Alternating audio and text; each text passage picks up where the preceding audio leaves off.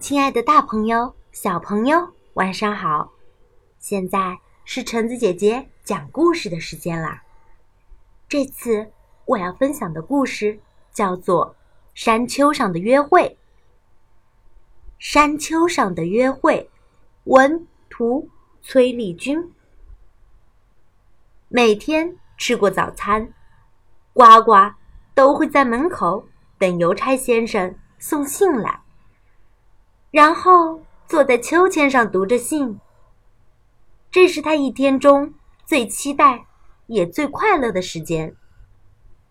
他家的柜子旁边有一个漂亮的袋子，里面装满了信，这些都是玲玲寄给他的。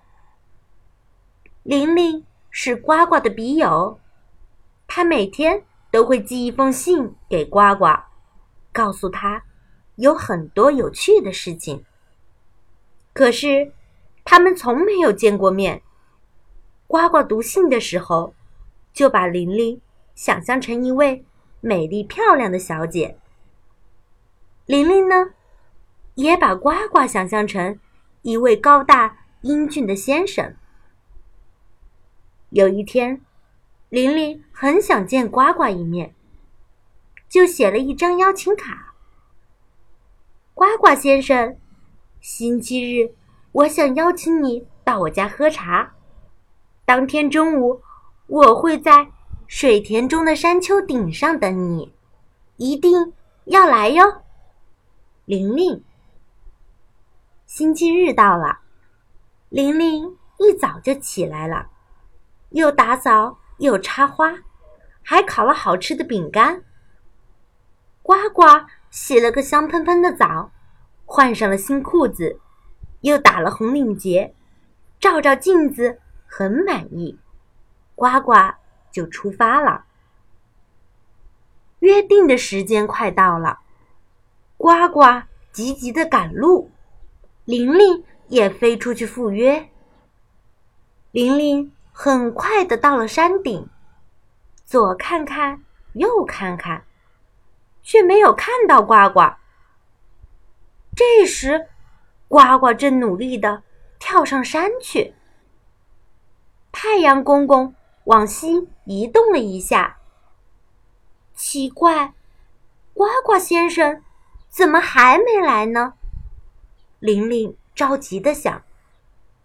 呱呱好不容易跳到了山顶，累得直不起腰来。这时候，呱呱看到眼前有一棵树，心想：“就在树底下等玲玲小姐吧。”玲玲伸长脖子看了又看，仍然没有看到呱呱的踪影。太阳都快下山了，玲玲生气的大叫起来：“呱呱先生太不守信了，我要和他绝交！”就在玲玲生气跺脚的同时，靠着树干的呱呱跌了一跤，吓得大叫：“哎呀，哎，地震了！”奇怪，这是什么声音？玲玲低头一看，正好和呱呱的眼睛对上。你就是呱呱？你你你是玲玲？怎么和原来想的不一样？玲玲和呱呱有点失望，然后他们两个都笑了起来。